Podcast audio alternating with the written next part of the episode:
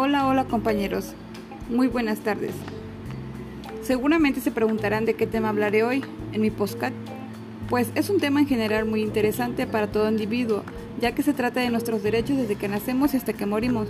Sí, latinaron.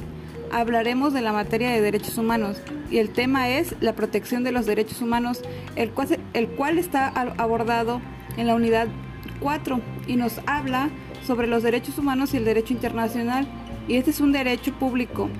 Este es un movimiento internacional de los derechos humanos que se fortaleció gracias a la, a la, aprobación de la Declaración Universal de los Derechos Humanos, en conjunto con la Asamblea General de las Naciones Unidas. Esto se llevó a cabo el 10 de diciembre de 1948. Con esto se establecieron los derechos civiles, políticos, económicos, sociales, culturales y de los que todos seres humanos debemos de gozar. La Declaración Universal, en conjunto con el Pacto Internacional de Derechos con las ya mencionadas, se formó la Carta Internacional de los Derechos Humanos, que es el respeto por los derechos. Se requiere de un, establecimiento del Estado de Derecho con el plano nacional e internacional. Con este derecho internacional se establecen nuestras obligaciones que todos, que todos los estados debemos de respetar al ser parte del Tratado Internacional. Estos estados asumen sus obligaciones y sus deberes, compañeros. Por eso es muy importante saber sobre nuestros derechos, de cómo, están, de cómo se fundamentaron. En el episodio 2 es, es un tema de mucha información, ya que igual nos brinda el tema de cómo se conforman las Naciones Unidas y los derechos humanos. Este derecho internacional tiene la, obligación de que el Estado cumpla y haga cumplir el respeto de los derechos fundamentales de todos nosotros. Y, y, como sabemos, estos ya se establecieron por medio de una forma escrita en un instrumento o de un tratado internacional y que estos comprometan al Estado a promover cada uno de nuestros derechos para llevarlos a cabo, como se debe.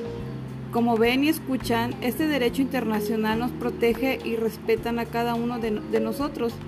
Y esto no es todo, también después de que ese tratado es firmado por el Estado se ratifica el tratado internacional y este se manifiesta, se manifiesta de manera escrita, pública e internacionalmente su compromiso a hacerlo indispensable para llevar a cabo las leyes nacionales y que éstas sean compatibles con el tratado firmado. Como pueden escuchar, las Naciones Unidas han creado instrumentos normativos que, que nos protegen a cada individuo. En el episodio 3 también hablaremos sobre este tema que es muy muy este en general muy abordado, que dice que eso nos lleva a saber cómo se constituye el derecho internacional Aquí hablaremos sobre el, derecho internacional humanitario. Esto es una garantía de nuestra dignidad de cada ser humano a través de derechos que son reconocidos por la condición de seres humanos. Este sistema de protección sigue dos vías.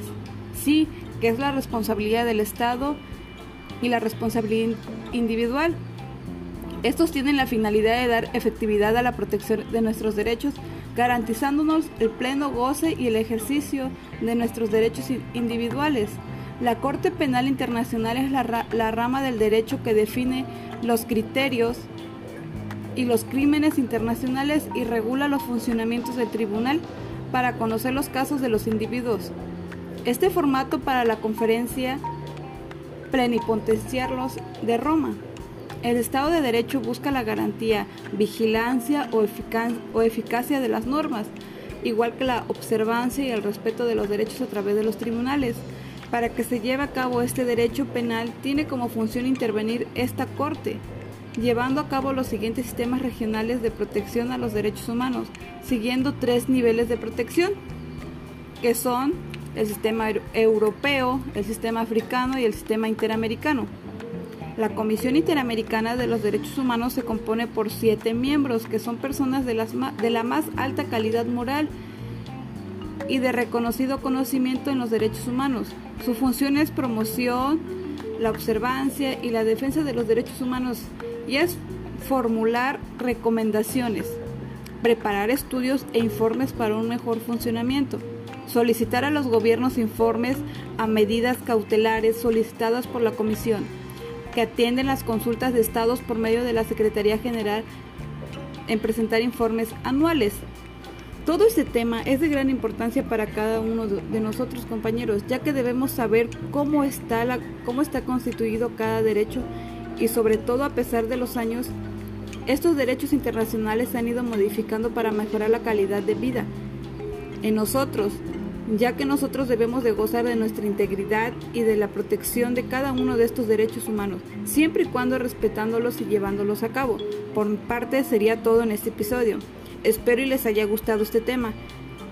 Y ya espero volver con, con otro tema interesante en este podcast. Se despide de ustedes su compañera Maluceli Guerrero López deseándoles el mejor de los éxitos y recuerden, la victoria no consiste en su totalidad en vencer, sino en nunca darse por vencido. Napoleón Bonaparte. Que tengan un excelente y maravilloso inicio de semana. Gracias.